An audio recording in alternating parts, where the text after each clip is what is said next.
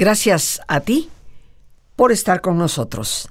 Saber para servir. ¿Qué es lo que nos da progreso, queridos amigos?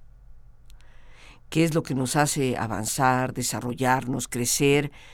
Pues creo yo que como individuos, primero que todo, y también como país. En los últimos tiempos, pues nos damos cuenta de la situación poco fácil, a veces muy conflictiva, que vivimos. Y las expresiones de tantos que muestran una falta de esperanza y una visión oscura respecto al futuro. Recordando cuáles son los deseos primarios, ojo, ¿eh? Primarios de todas las personas. Porque hay deseos secundarios y hay deseos superiores, que van más allá de las necesidades básicas. Pero hablando de los primarios, que por propio instinto se sabe en forma general que todos tenemos, esos deseos son, primero, el de salud. Todos queremos tener buena salud. Un segundo deseo muy generalizado en los seres humanos a nivel primario es el dinero, porque sabemos que el dinero nos facilita la vida. Y un tercer deseo es el amor. Salud, dinero y amor. Como decían antiguamente en los brindis, algunas personas lo siguen diciendo cada vez que levantan su copa son precisamente tres deseos que todos los seres humanos, independientemente de su nacionalidad, de su raza, credo o lo demás, que pueda ser de diferente entre todos, son deseos prácticamente universales porque obedecen a necesidades básicas. La salud, como tú comprenderás, es básica para poder desempeñarnos, poder tener cierta independencia, poder realizar nuestro trabajo, cuidar en nuestro hogar. El dinero para poder obtener aquellas cosas que nos faciliten la vida y que nos permitan tener el alcance de lo que es la comida, el vestido, el techo y el amor, que satisface nuestras necesidades psicoemocionales fundamentalmente. Ahora, una manera de lograr estos objetivos, por supuesto que es para muchos el ser rico y próspero. Pero ojo, porque sí, la riqueza y la prosperidad te pueden facilitar algunas cosas en el área salud, pero no te la garantizan. Y por supuesto que la riqueza y prosperidad tampoco te garantizan el amor.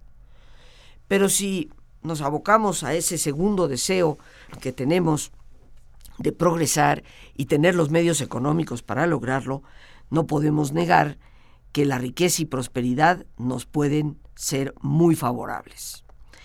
Pero ojo, queridos amigos, que el camino que esta serie tomará no es para discutir sobre los valores primarios o los deseos primarios y los valores superiores o deseos que ya entran dentro de lo que es la esfera espiritualidad en el ser humano. Aquí hablaremos de lo que tanto necesitamos en este país para realmente poder progresar y poder salir adelante. Así como hay personas pobres y hay personas ricas, pues también tenemos que reconocer que hay países pobres y hay países ricos.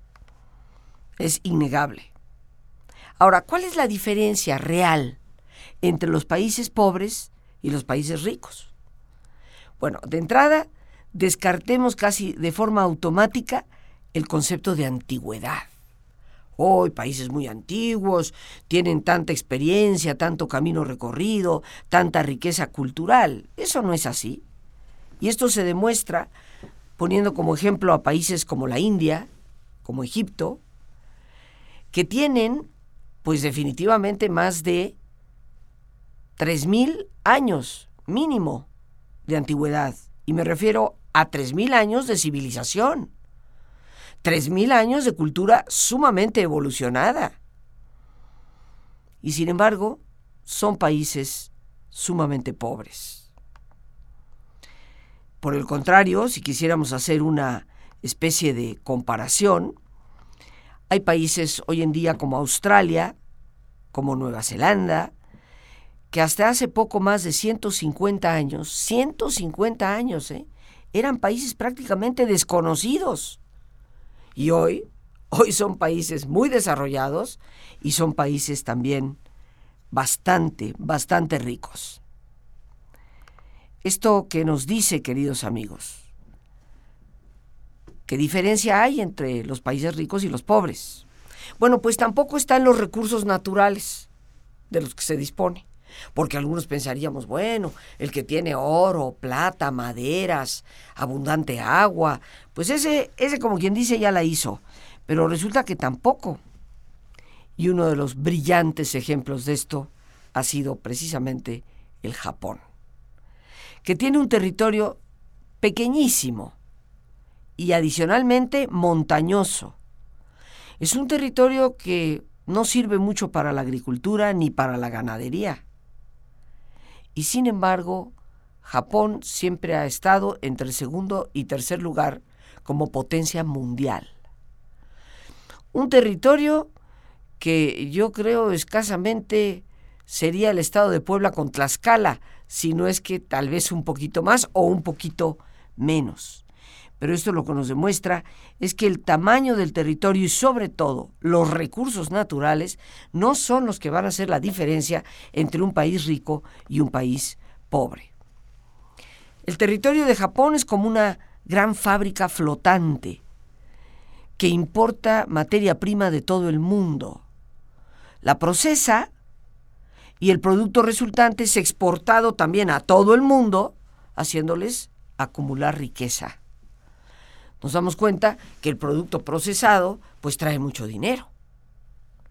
Ya desde aquí podemos ver una enorme diferencia con nuestro país. Nosotros, el petróleo es nuestro, nosotros lo exploramos, nosotros lo extraemos, pero resulta que la gasolina refinada nosotros la importamos. Y pagamos un dineral por ello, cosa que nos deja en muy mal sitio, definitivamente, en cuanto a la economía. ¿Qué es lo que tenemos aquí, queridos amigos? Ejemplos de que no es la antigüedad, no es el tamaño, no son los recursos naturales los que le dan riqueza ciertamente a un país. Pero ahí te va otra. Tampoco es la inteligencia de las personas la que hace la diferencia. Finalmente, tampoco podemos decir que la raza hace la diferencia. Pensarlo sería una auténtica estupidez. En los países centroeuropeos o nórdicos, podemos ver cómo los llamados ociosos latinos o africanos, demuestran ser la fuerza productiva de esos países. Sabemos que la raza no tiene absolutamente nada que ver. ¿Qué es lo que hace la diferencia entre los países ricos y los países pobres? Pues, queridos amigos, nos puede sorprender, lo que hace la diferencia es la actitud. La actitud de las personas es lo que marca esa abismal diferencia entre los países ricos y los países pobres.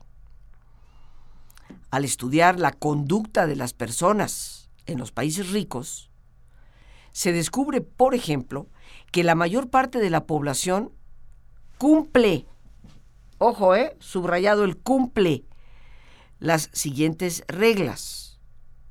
El orden de estas reglas que te voy a presentar por supuesto que puede ser sumamente discutido, pero en el orden que las pongas, las reglas son lo que son.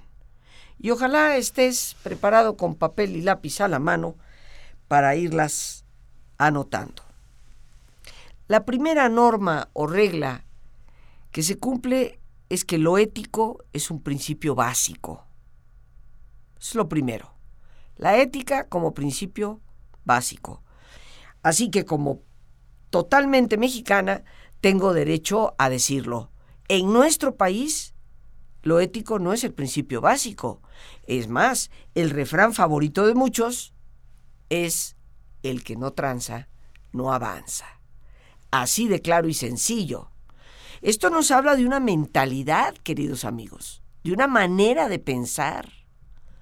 Por eso, cuando hablamos de que la diferencia entre los países ricos y los países pobres es la actitud, tenemos que ver que esa actitud se corrobora, se comprueba en la conducta, en el comportamiento, en la forma en que los seres humanos actuamos. Y lo que se ha podido observar y demostrar en el estudio de la conducta de las personas de países muy ricos es que la mayor parte, siempre habrá excepciones, pero la mayor parte de la población cumple estas reglas que estamos mencionando. Y la primera es que lo ético es un principio básico. Mientras nosotros en nuestro país no cambiemos la actitud que tenemos ante esa estructura pensante que nos lleva a tener la actitud de que, pues si no transas no vas para ninguna parte. Mientras no la cambiemos, el progreso no llegará. Tenemos que establecer esta regla y cumplirla. Y por supuesto, exigir, exigir que no haya impunidad al que la rompa o para el que no la aplique. Algunas personas creen que la misericordia y el perdón significa dejar pasar las cosas. Un sinvergüenza puede ser perdonado, pero eso no lo exime de tener que cumplir su sentencia. Eso no lo exime de tener que responder ante la sociedad por el delito que ha cometido.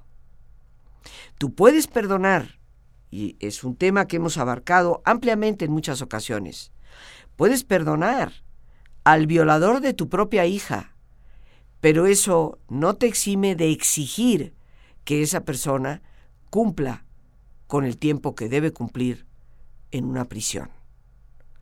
Porque cada ser humano tiene que aprender a ser responsable por lo que hace. Mientras no nos metamos en la cabeza esa importantísima lección de responsabilidad, entonces estaremos confundiendo la misericordia con un me vale, un me da lo mismo, un bueno, total que tanto es tantito, que refleja en gran parte, y no lo podemos negar, la mentalidad que tristemente muchas personas tienen en este país. Rara vez me dejo yo de incluir cuando hablo, pero en esto, en esto no me incluyo. He padecido consecuencias por procurar aplicar la ética como principio básico y estaré dispuesta a seguir pagando consecuencias por ello. Pero considero que eso es lo único que nos puede generar autoridad moral, es lo único que nos puede ayudar realmente a alcanzar el progreso. Así que la primera regla que constituye la conducta de las personas que ciertamente viven en los países ricos es de que lo ético es un principio totalmente básico. Si no lo aplicamos en nuestro diario vivir, estamos condenados al fracaso. Y como dije, tal vez el orden de estas normas puede ser discutida.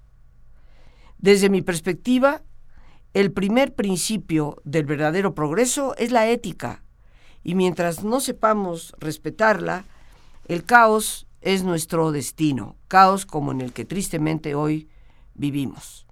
Así que empecemos, queridos amigos, por poner los pies en la tierra y darnos cuenta que si nosotros los mexicanos queremos un país de progreso y de riqueza, la ética debe ser nuestra bandera prioritaria que lleve a cabo el orden de nuestras actitudes y por supuesto, por lo tanto, de nuestra conducta. La diferencia, por lo tanto, está en la conducta. Y la primera regla de nuestra conducta es que la ética va por delante. Pero sigamos con el segundo punto. La segunda norma es el orden y la limpieza. ¿Te suena familiar? O todavía vemos a Juanito Camaney que avienta la bolsita de papas por la ventana del coche y le vale le vale lo que eso significa para la limpieza de la ciudad. Al fin y al cabo, pago impuestos, pues que alguien lo limpie. Pero resulta que cuando llegan las lluvias, pues, pues no hay sistema de drenaje que aguante esa cantidad de basura. Y te puse el ejemplo de la bolsita de papas para ser moderada, porque te podría decir de los botellones de refrescos vacíos, de los pañales tirados desde la ventana de un autobús, etcétera, etcétera, etcétera. Orden, ¿cuál orden? ¿Conocemos esa palabra en nuestro país? Si cada quien maneja como quiere, por donde quiere, y si no te gusta, ver qué haces. Hay que ser honestos, queridos amigos. Mientras no tengamos la capacidad de vernos frente al espejo y decir, es que así somos, pues ¿para dónde nos hacemos? Ahora, la gente dice, ¿cómo tú, Rosita? Siendo siempre tan positiva y optimista, de repente nos hablas en este tono. Pero es que recordemos que aceptar no es resignarse. Aceptar es poner los dos pies sobre la tierra y reconocer una realidad para a partir de ese reconocimiento poder modificarla. Mientras yo no reconozca que soy desordenada y poco limpia, ¿para cuándo lo voy a cambiar? El primer paso, como en los alcohólicos, es reconocer lo que hago, lo que soy. Esta segunda norma, pues no es nada más lo que implica el orden de mi casa tengo mi escritorio ordenadito, tengo mi closet ordenadito. No, es el orden de respetar una cola. Tan sencillo como eso. Si hay 10, 15 o 200 personas antes que yo, el orden implica no tratar de colarme. Ah, como hay de colados en este país. No me incluyo, ¿eh? Y mira que siempre me incluyo en todo. Pero hay ciertas cosas en las que nunca me voy a incluir. Y lo peor de todo es que ese, ese colado o colada, nadie le dice nada. Nada más lo miran y, creo que se está colando. No, levanta la voz, dile, oiga, oiga, oiga, oiga, ¿qué le pasa? Hay una cola, hay una fila, haga cola. Sí, te puede resultar alguien grosero, estoy consciente, pero como a las palabras necias oídos sordos, ¿Qué importa lo que te diga? Lo importante es que lo has puesto en evidencia. Y toda persona sabe que eso no es correcto. Respetar el orden es importante. El orden en todos los sentidos. Como vemos, no es nada más tener nuestro closecito personal ordenado. La limpieza. Y aquí, pues, perdónenme, mis queridos amigos, los burócratas. Qué vergüenza las oficinas de gobierno. Las inauguran hoy y para pasado mañana ya están cochinas. Ya el, escritorio está medio descascarado, el vidrio roto, la pared inmunda. ¿Qué te puedo decir? Tú lo has padecido igual que yo. La gente dice, bueno, es que se usa, mucha gente entra. Sí, pero si nosotros cuidáramos nuestro propio espacio, si nosotros procuráramos que lo nuestro siempre estuviera limpio, de escritorio en escritorio, de pedazo de pared que te toca detrás del escritorio al pedazo que le toca al otro, se mantendrían limpios.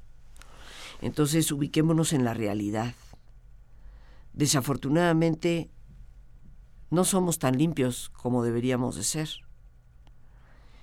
Y reitero, no solamente va esto hablando en el orden de lo personal, sino en el orden de lo social, de lo general. Una limpieza que implica no tirar basura en la calle. Una limpieza que implica cuidar de tu propia banqueta. Una limpieza que implica tener cierto nivel de dignidad para que la fachada de tu casa no esté hecha una porquería. Y alguien dirá, pero es que no hay dinero.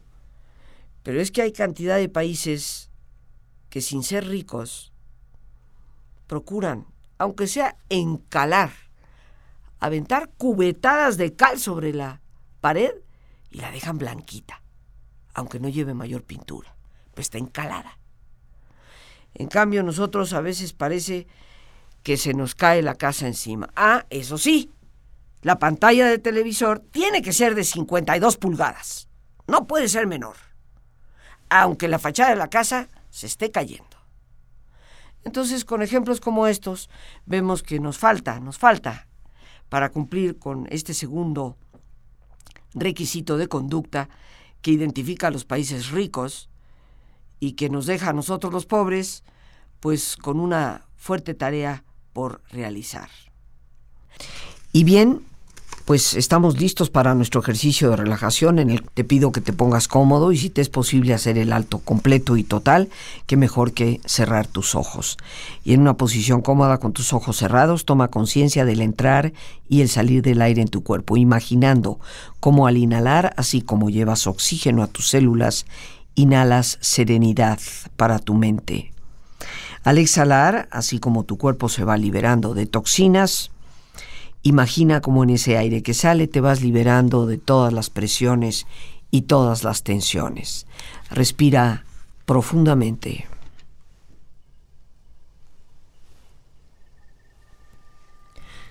Y relaja tu cuero cabelludo, todos los músculos que cubren tu cabeza.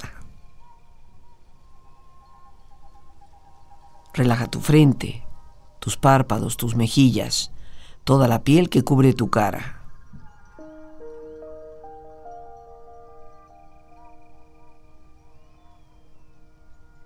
Relaja tu cuello y tu garganta, siente su flexibilidad, equilibrio, balance.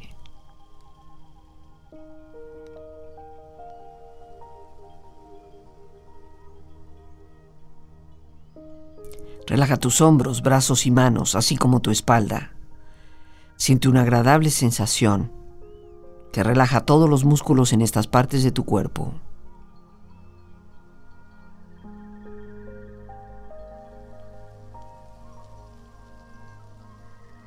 Relaja tu pecho exterior e interiormente.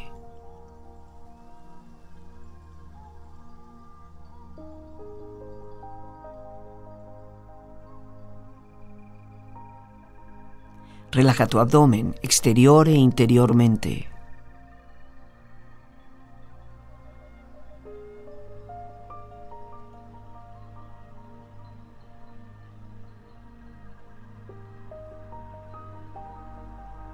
Relaja tus muslos, tus rodillas, siente la piel, la vibración de la piel que cubre estas partes de tu cuerpo.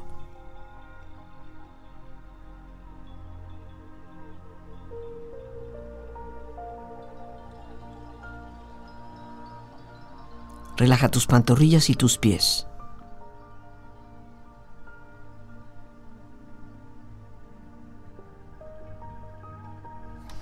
Con tu cuerpo profundamente relajado, Proyecta en tu mente la imagen de un lugar ideal para el descanso, una escena de belleza y paz. Siente estar ahí.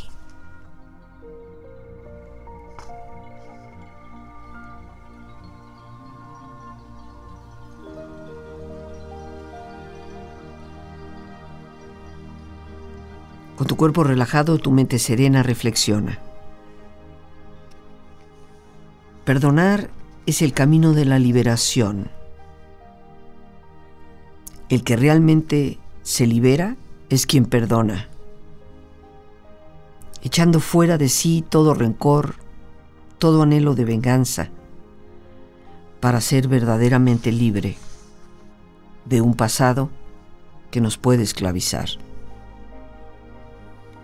Por eso deja hoy ese fuego que enciende tu cólera y llena tu sed de rabia y de rencor Aparta ese sentimiento que tienes cuando has sido pisoteado tu orgullo y has sido lastimado en lo más profundo. Déjalo atrás porque te impide vivir de verdad.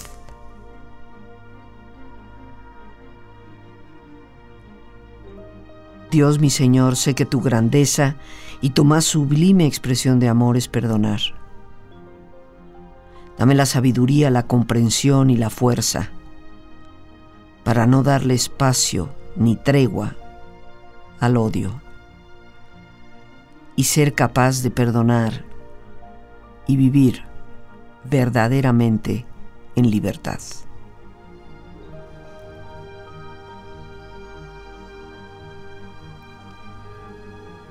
Respira profundamente, relájate bien.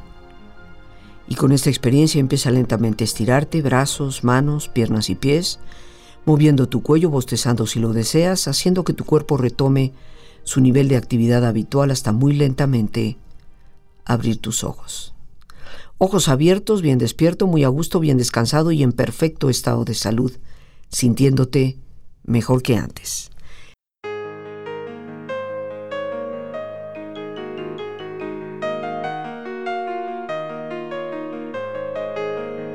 Aprovecho para invitarles, ya que este próximo miércoles 12 de enero tendré el enorme gusto de compartir nuevamente una conferencia enteramente gratuita sobre la espiritualidad de Teresa de Jesús, la gran mística del siglo XVI.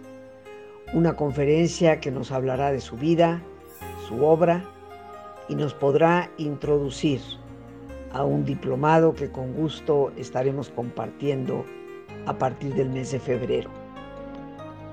Para informes puedes llamar al 55 37 32 9104. Ojalá aproveches esta oportunidad de conocer a una extraordinaria mujer que sigue siendo actual y que nos obliga a revisar muchas de esas ideas medievales que tenemos sobre Dios y la espiritualidad humana. Te estaré esperando miércoles 12 de este mes de enero a las 7 en punto de la tarde. 55 37 32 91 04.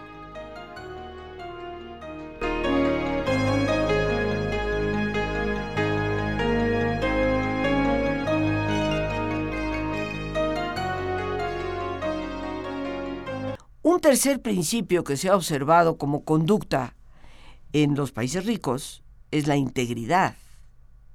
Lo que te digo, hago. Soy íntegra porque me respeto a mí misma, no simplemente por quedar bien con los demás. Si te ofrezco un servicio, te lo cumplo. En otras palabras, queridos amigos, no te vendo fresas de Irapuato en una canastita donde, caramba, la parte de arriba son fresas extraordinarias, jugosas, buenísimas. Ah, pero si ya les carvas a la tercera o cuarto nivel para abajo, no, ya están medio pasadas, magulladas, medio podridas o de plano para tirarse. Esta es una realidad. Si no me lo crees, ándale, vete a la carretera. Síguete después de Querétaro, rumbo a Guanajuato hacia Irapuato. Y ahí va a estar toda esta gente vendiendo fresas en el camino. Y vas a poder constatar lo que te estoy diciendo. Pero bueno, los mexicanos sabemos que no hay que irse a esas carreteras.